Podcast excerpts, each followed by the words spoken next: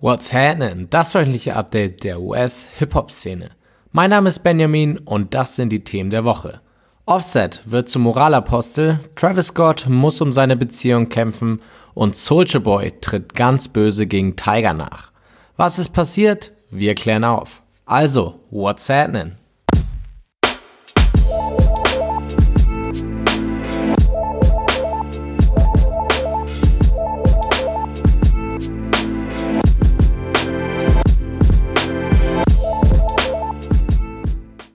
Tiger sorgte unter der Woche mal wieder für ein wenig Aufmerksamkeit um seinen Namen und zwar mit seiner Version von Bluefaces Hitsong Fortiana. Nicht nur, weil der Freestyle über den echt nicen Beat ziemlich gut ist, sondern auch, weil er endlich mal direkt auf Soulja Boys ganzen Disse geantwortet hat.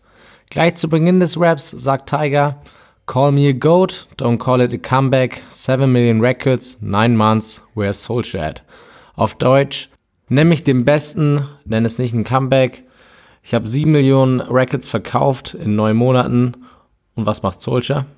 Ziemlich nice Line also meiner Meinung nach. Vor allem, wenn man bedenkt, dass Tiger mit Zahlen, Schrägstrich Fakten gegen Soldier zurückschlägt.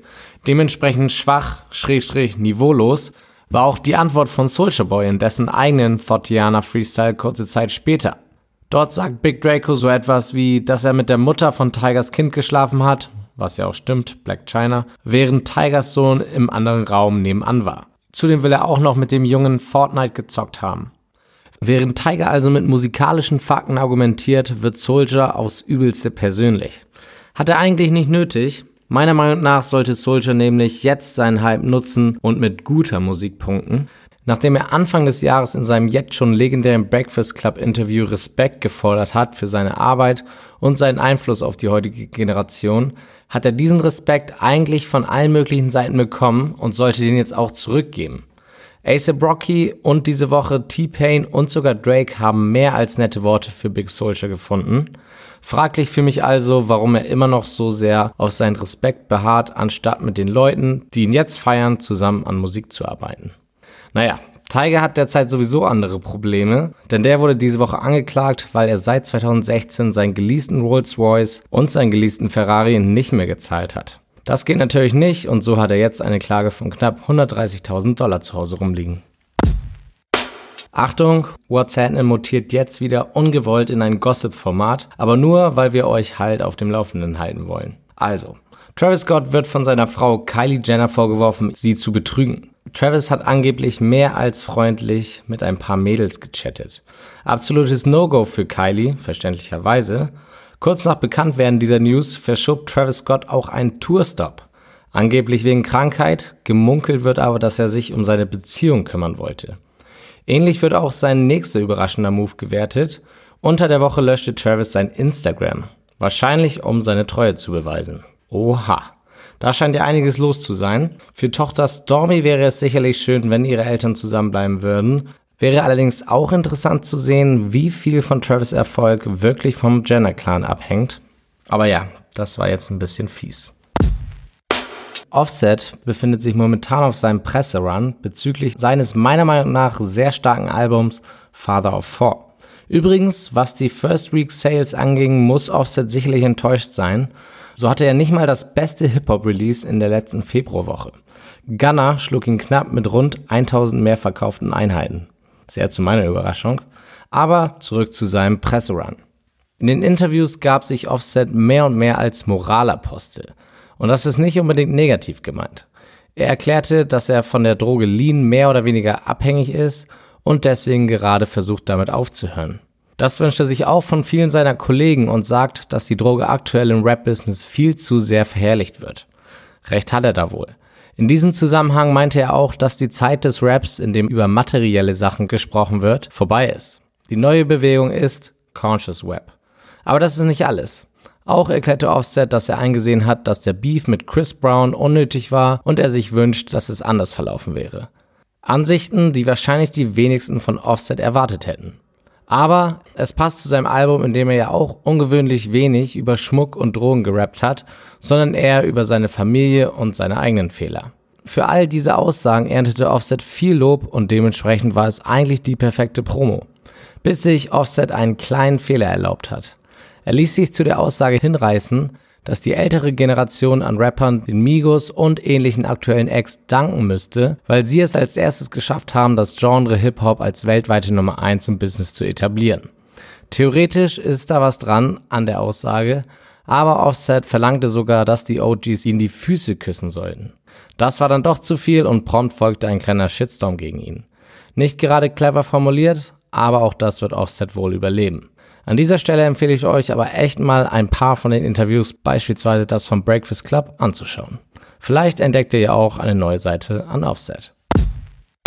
Diese Woche gab es wieder mehrere interessante Releases, die ich mir angehört habe. Zuerst releaste T-Pain am Mittwoch schon, komplett ohne Ankündigung, sein Album One Up. Und auch wenn das nicht ganz so meine Musik ist, so erhielt er doch viel Unterstützung von Rappern und die Songs waren dementsprechend auch ganz nice. Unter anderem waren dabei Boozy Badass, Tory Lanez und Flip Dinero. Aber am besten war ganz klar Lil Wayne, der passenderweise auf dem Song Goat Talk einen krassen Verse rausgehauen hat. Übrigens, T-Pain hat nochmal bestätigt, dass es ein weiteres gemeinsames Album von ihm und Wayne geben wird. Wenn der Song ein Indiz für die Stärke des Projektes sein wird, bin ich sehr gespannt. Dann war es Freitag und das neue Album von Two Chains war da. Web or Go to the League heißt es und entstand unter Mithilfe von LeBron James. Was der jetzt genau gemacht hat, weiß ich zwar nicht, aber das Album ist ziemlich gut. Ein Two Chains in Höchstform, zahlreiche gute Features, unter anderem ein sehr seltenes von Kendrick Lamar und sehr gute Beats sprechen für das Album. Die Beats sind eine willkommene Abwechslung zu den sonst so allgegenwärtigen Trap Beats und dadurch fühlt sich das Album so an wie ein richtiges Hip-Hop-Album. Definitiv eine Hörempfehlung. Noch besser hat mir sogar das Album Shelby von Lil Skies gefallen. Für einen, in Anführungsstrichen, Soundcloud-Rapper hat der nämlich erstaunliche Tiefe in seinen Songs gezeigt und richtig was erzählt. Speziell meine ich hier den Song Highs and Lows. Aber eigentlich gibt es eine Handvoll sehr gute Songs auf seinem Debütalbum, auch für alle möglichen Stimmungen. Ich war echt positiv überrascht auf jeden Fall. Die besten Songs der neuen Projekte findet ihr wie immer in der What's Happening Playlist auf Spotify. Den Link dazu gibt es auf whatsapp.de im Beitrag zu dieser Folge. Kommen wir auf die bevorstehenden Releases am 8. März zu sprechen und da haben wir bisher nur das Album von Juice World.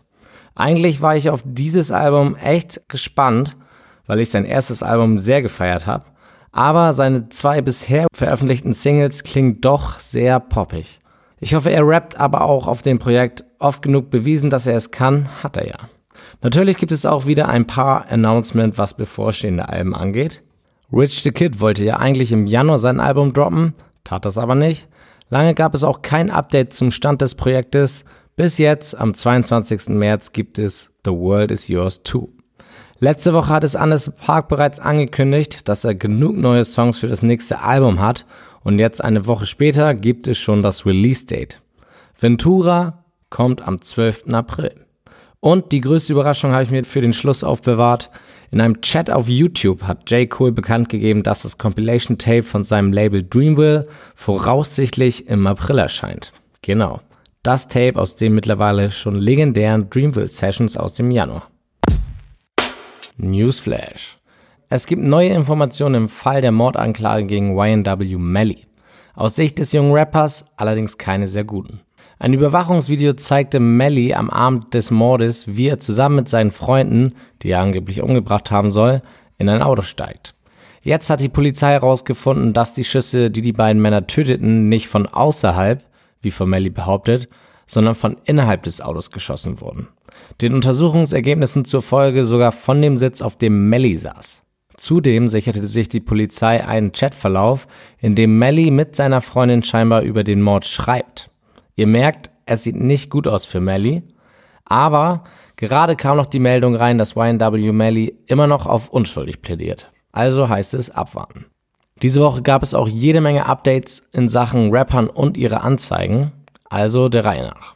Ty Dolla Sign muss vorerst nicht ins Gefängnis für den unerlaubten Besitz von Drogen. Der Richter gewährt ihm eine zweite Chance und streicht alle seine Anschuldigungen, aber nicht ohne Bedingung. Die nächsten 13 Wochen muss sich Tai regelmäßigen Drogentests unterziehen und clean bleiben, sonst ist der Deal vom Tisch. Kurz nachdem 21 Savage wegen illegalen Aufenthalts aus dem Gefängnis freikam, zeigte ihn eine Promoterin an, weil er sie im Jahr 2016 um 16.000 Dollar betrogen haben soll. 21 Savage muss sich darum jetzt aber keine Gedanken mehr machen, denn der Richter wies die Klage zurück. Eine Klage, die auch zunächst führte, ist die von Lil Pump gegen eine Airline, von der ich letzte Woche berichtete. Pump fühlte sich hier ungerecht behandelt, weil ein Mann von der Security meinte, dass sein Rucksack mit Marihuana Pump gehöre, tat er aber nicht. Pump kündigte kurz vor seinem Album-Release an letzte Woche, dass er rechtlich gegen die Security vorgehen will. Nach seinem Release nahm er das aber wieder zurück. Was die Jungspunde heute alles für Promo machen.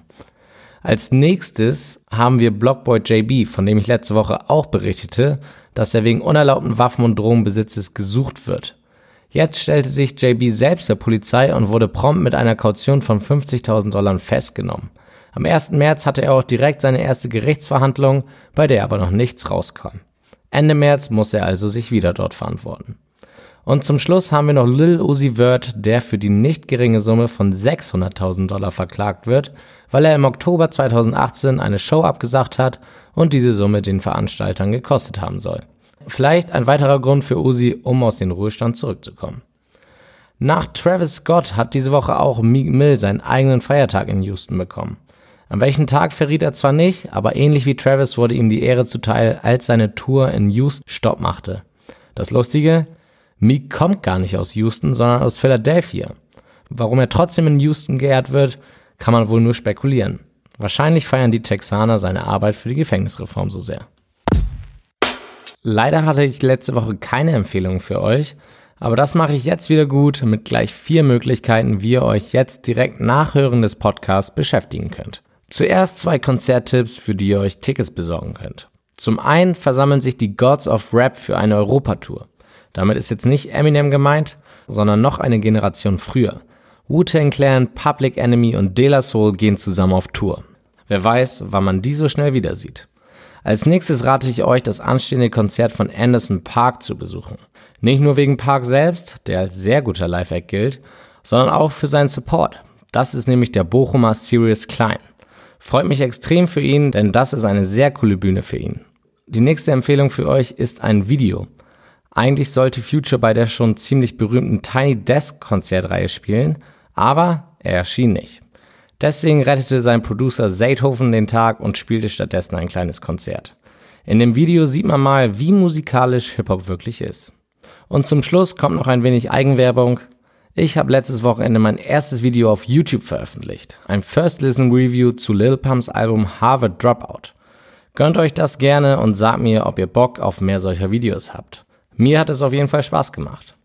Alle Links zu den eben genannten Empfehlungen und zu Offsets Interview findet ihr auf whatsapp.de im Beitrag zu dieser Sendung. Und damit entlasse ich euch für diese Woche. Folgt at whatsapp bei Instagram und bis zur nächsten Woche. Reingehauen.